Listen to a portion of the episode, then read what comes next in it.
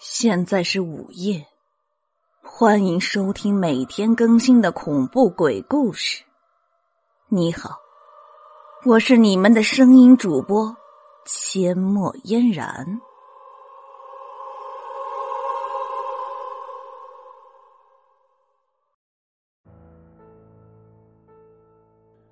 我的手心开始冒出汗了，每输入三次错误密码。我就要再等一分钟后才能再试。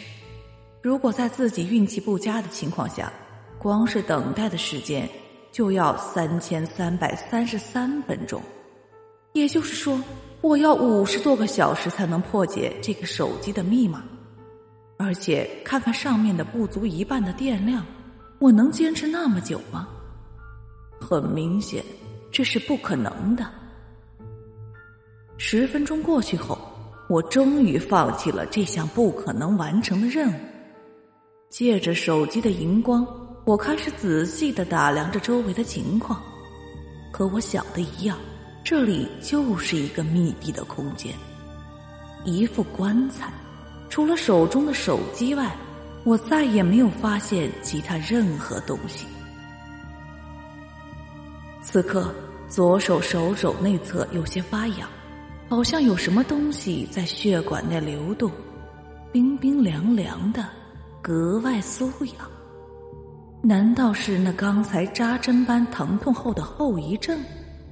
心生疑惑之下，急忙借助手机的荧光查看。这一看，吓得我将手机都丢了出去。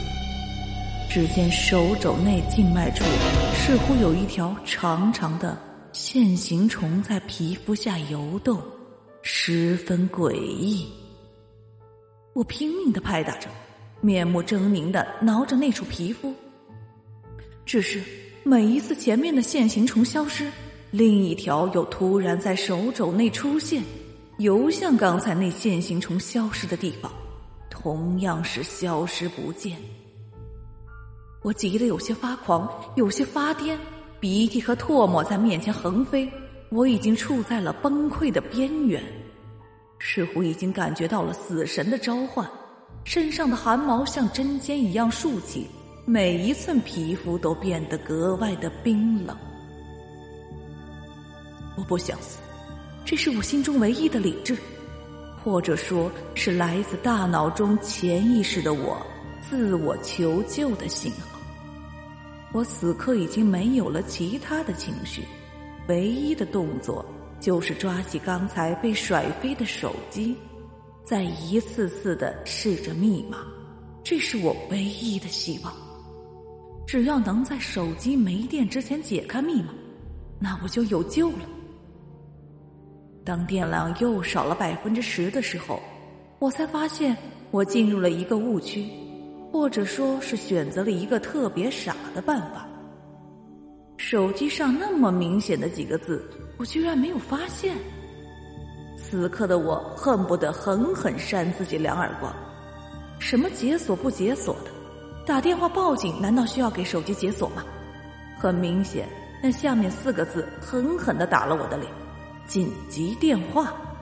曾经对他熟视无睹，如今他却如同亲人的名字一般，如此可爱又亲切。当我拨通了那个熟悉又陌生的三个数字后，听到里面响起的女性声音后，我终于喜极而泣，哭得如同小孩一般。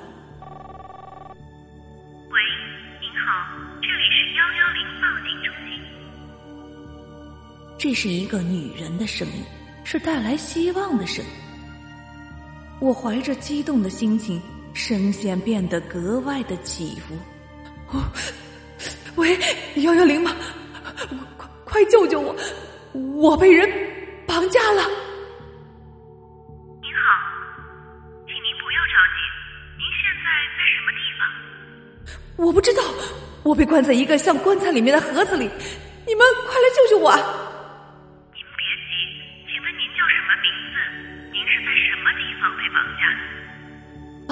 我叫萧山，我在 X 实验室里，我当时正在做研究，突然就被人敲昏了过去。好的，肖先生。那么您现在还在实验室里面吗？我不知道，你们快来救救我呀！我歇斯底里的吼着。